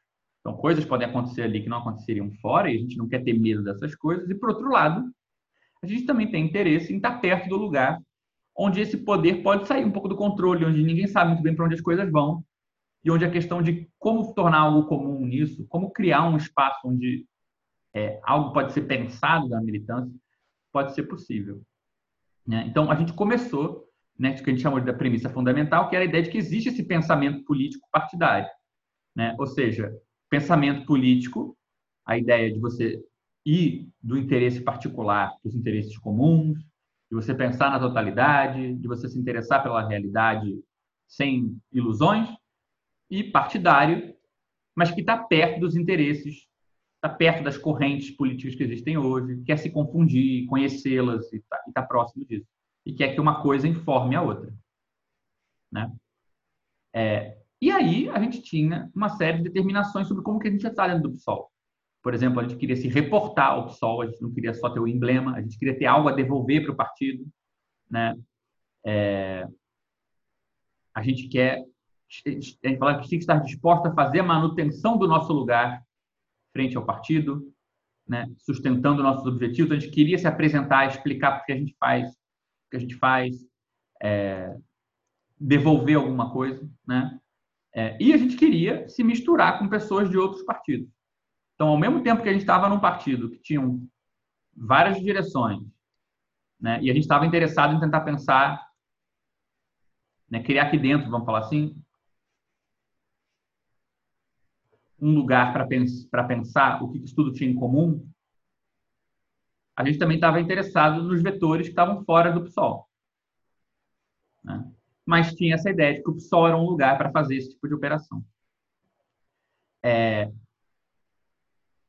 Tinha essa ideia de que a pessoa manda uma inscrição, tem um formulário que está lá no, no, final, a gente manteve isso até hoje, né? É... E era engraçado, porque a definição que se, pre se preservou quase espontaneamente, porque ninguém entendia muito isso aqui, mas isso acabou se mostrando uma realidade. Que a gente falava assim, a seleção dos participantes é feita com critérios objetivos e critérios subjetivos. Critérios objetivos tinha a ver com, na época, como a gente dava apoio econômico, pagava Rio Card, dava livro, não sei o quê. É, a gente não podia aceitar muitas pessoas de uma vez só, então a gente tinha limitações, né? por conta do apoio financeiro, mas tinha também o critério subjetivo, que até hoje virou o critério de votação das, dos formulários. E a justificativa era: é, se o participante fez uma escolha pelo coletivo, então o coletivo também faz uma escolha pelo participante. Né? Ou seja, não tem um critério, se não tem um critério objetivo final de quem merece não merece estar dentro, de quem pode quem não pode, então se o critério não é objetivo, ele tem que ter alguma coisa de subjetivo. Né? E não é à toa que as nossas votações até hoje tem um pouco isso, de tipo, tem uma grama de interpretação, de decisão, que não dá para eliminar de quando você fala aprova ou não aprova. Né? É claro que vastamente todo mundo é aprovado e vastamente não tem nenhuma discussão, porque a pessoa respondeu o formulário, a gente entende que ela está aprovada, mas, por exemplo, nos casos onde a pessoa responde com deboche ou responde uma, fra uma palavra ou algo assim, às vezes tem uma diferença que é subjetiva entre qual vai ser o destino daquele formulário. Né? É, eu queria focar nesse ponto aqui porque eu acho que ele toca numa coisa é, numa coisa é, que permanece, é, que está é, aqui nessas questões aqui. É, a gente falava assim no, no, nesse projeto original que o, a presença no encontro do círculo não é uma garantia de pensamento. Você está na reunião, não garante que nada aconteceu. Os encontros não têm valor de elaboração, até que alguma coisa seja produzida. Só que não se trata de produzir conclusão, solução ou definições. Né? Trata-se de materializar o trabalho, torná-lo palpável, de modo a separar a elaboração individual, que é a responsabilidade de cada um, do entendimento superficial, que é efeito de conversa. Né? Então, a primeira coisa que a gente pensou era, né, que está na origem da ideia da nota, né, que é materializar o trabalho, que é um outro jeito de falar, né, que você vai objetivar algo, aquela coisa sai de você. Isso vai ajudar você a diferenciar o seu entendimento real da ilusão que você tem de compreensão né? Ou seja, o entendimento superficial, que é essa ilusão, do, da elaboração propriamente dita. Lembra que nessa época a gente tinha uma preocupação muito mais didática, mas você vê que já tinha uma ideia de tornar algo objetivo para ajudar a separar o que você acha de você do que você realmente é capaz. Né? E depois tinha essa coisa que eu acho que é importante, que é o seguinte: você vê que a gente entra nesse jargão de você produzir algo que é externo a você mas é, o trabalho próprio do estudo é a elaboração de questões definições provisórias pelas quais o trabalhador tem o direito de se responsabilizar. Né? Ou seja, você vê esse circuito onde você está aqui, você produz algo fora de você, uma nota, e essa nota, em vez dela te devolver para você, porque ela é exatamente, ela te diz o que você já sabia que você era, essa nota diz uma coisa que você não sabia necessariamente sobre você, mas que tem a ver com você, te joga para cá. Né? Então, a nota, em vez de fazer esse circuitozinho de devolver você para você mesmo, a nota ajuda você a ir para mais longe do que você já sabia. Né? E a ideia era a, que, para que a responsabilidade pelos obstáculos não seja delegada aos outros, é preciso que a presença nas reuniões não sirva de garantia. Só o texto, só a coisa externa a você, engaja o sujeito com o que permanece obscuro.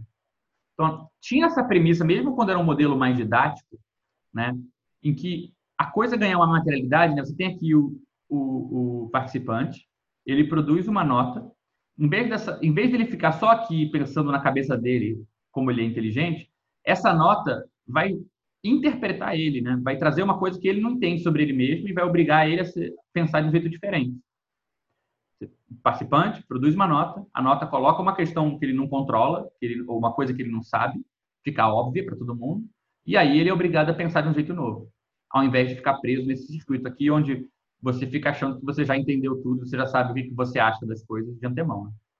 Então, já tinha essa ideia básica de um mecanismo que conecta as pessoas entre si, para usar, quem lê o texto da, da Aurora Polito vai reconhecer isso, né? É um mecanismo de conexão, porque a nota conecta uma pessoa às outras, né? ao mesmo tempo em que a nota é um mecanismo de complexidade, porque ela produz efeitos que você não controla e que obrigam você a repensar a sua posição num segundo momento. Né? Então, isso já estava no, no, projeto original. Enfim, aqui eram regrinhas específicas, a gente não precisa discutir é, agora, eram coisas muito ligadas à didática e tal, mas é onde a gente introduz, já tinha a ideia do mais um, da reunião, é, e era, ela, ela, tinha, é, ela era baseada nessa ideia de, de provocá-la, juntar, sintetizar essas notas e devolver elas e tal.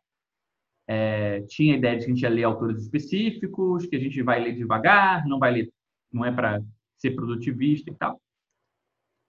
É, e tinha uma coisa que acabou, não sei, que adorou esse primeiro projeto, eu acho, que era essa ideia da produção. Que a ideia era que a gente se comprometesse com três tipos de produção a produção interna, que é dedicada ao partido, era a gente produzir material para o partido, né? A produção externa, que era baseada em produzir material para todo mundo, fora do partido, fora da política também, para falar sobre coisas e tal. E tinha a terceira, que era a produção que a gente chamava de universal, que não era a gente que produzia, né? Que a ideia era que a gente escutasse. né, é aquela que vem de fora para mudar o coletivo. Né? É claro que a gente, de uma maneira ou de outra, teve várias coisas que encaixaram aqui, desde o rolê comuna, o SEI convida. É, mas lentamente também, esse vetor aqui virou o próprio vetor de inscrição no coletivo. Né? Enquanto que esses outros dois vetores aqui são coisas que até hoje a gente tem mais dificuldade de produzir. Esse aqui, porque a gente não tem tanta relação com os partidos. Isso virou, na verdade, acho que os projetos que a gente faz para outras instituições, etc. e tal. Né? E esse material aqui de divulgação do coletivo, de conceituação do SEI, é uma coisa que pela primeira vez a gente está começando a fazer coletivamente agora, com essa ideia do subconjunto de produção de casa.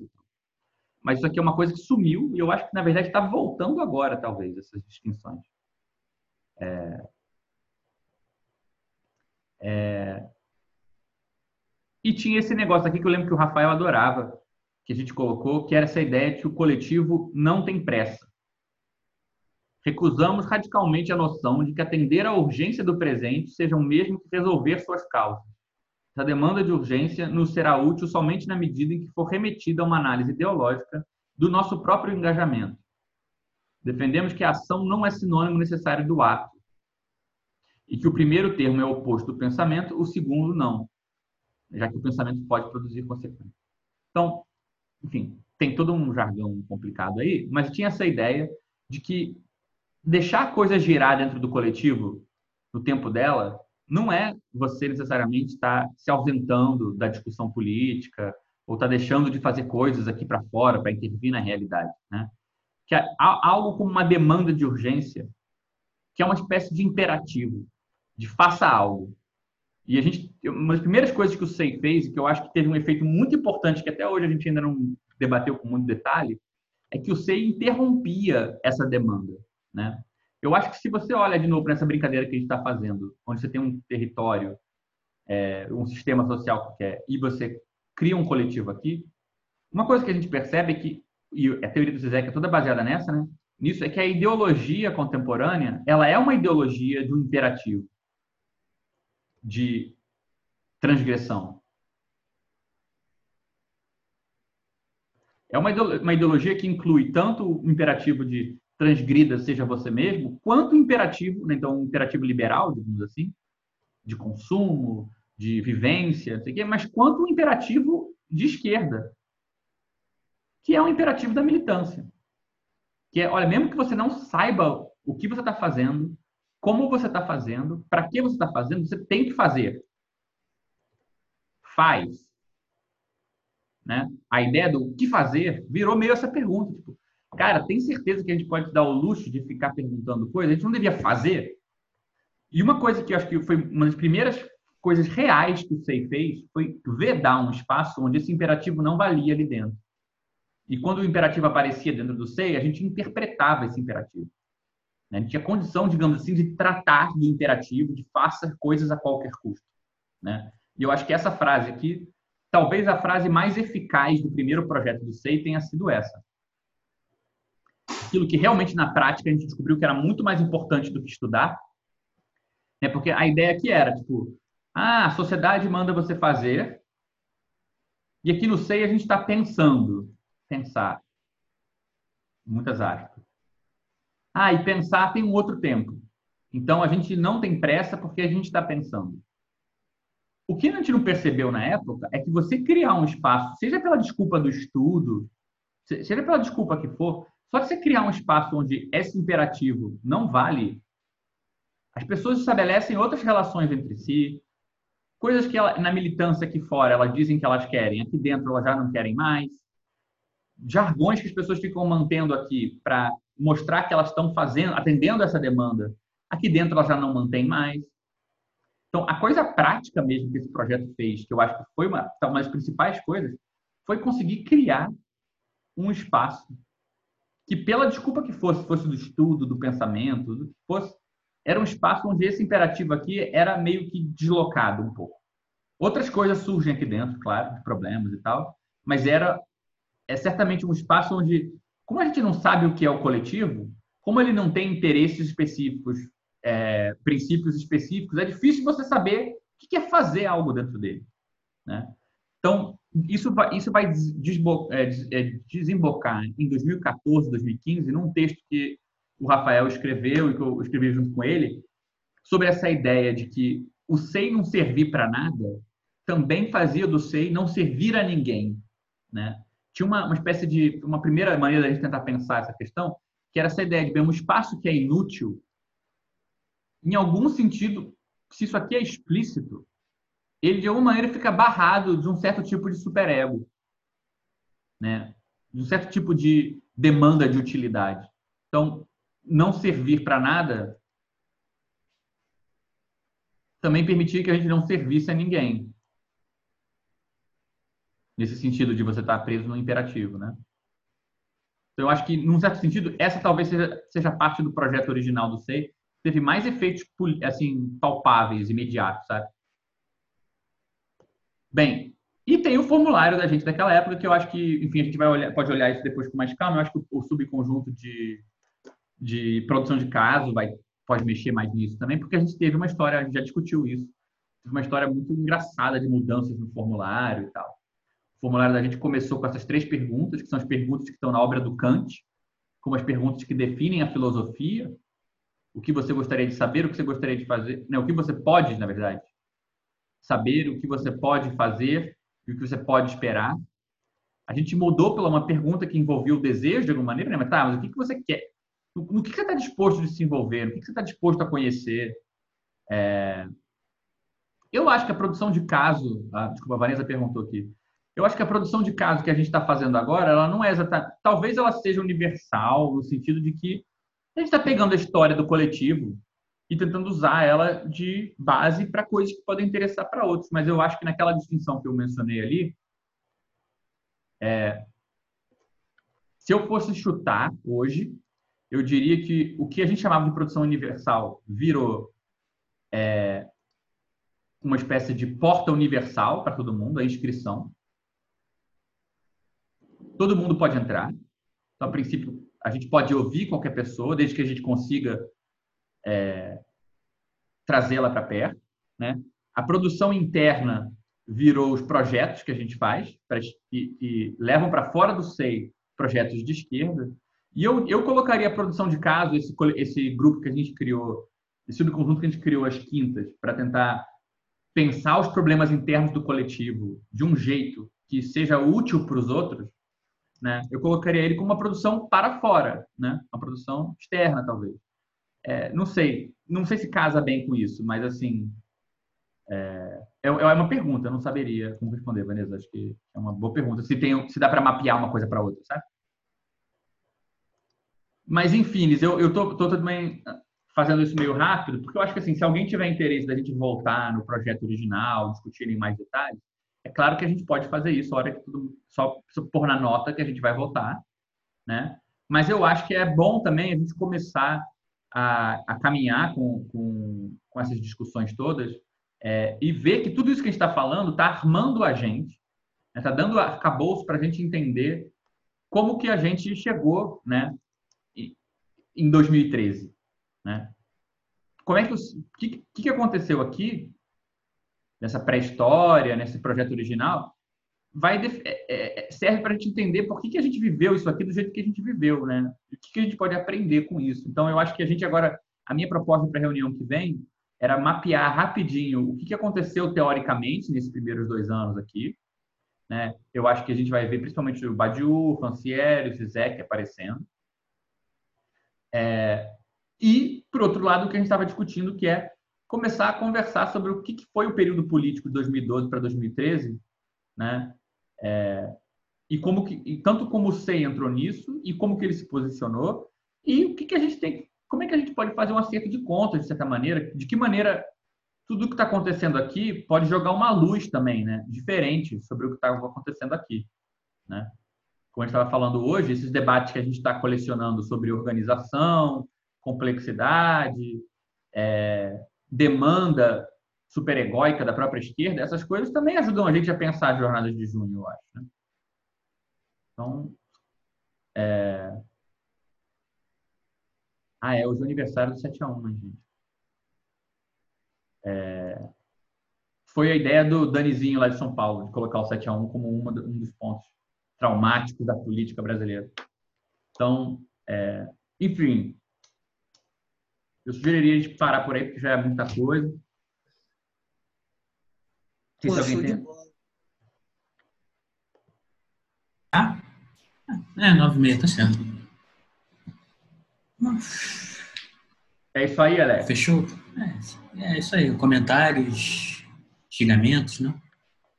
Não, só elogios hoje. Hoje é só elogios pro. O Alex, hoje a gente babou o ovo do Alex sinistro. Salva de palmas pro SG. E o app, o app ficou maneiro no celular também, velho. Tipo, um trabalho irado demais.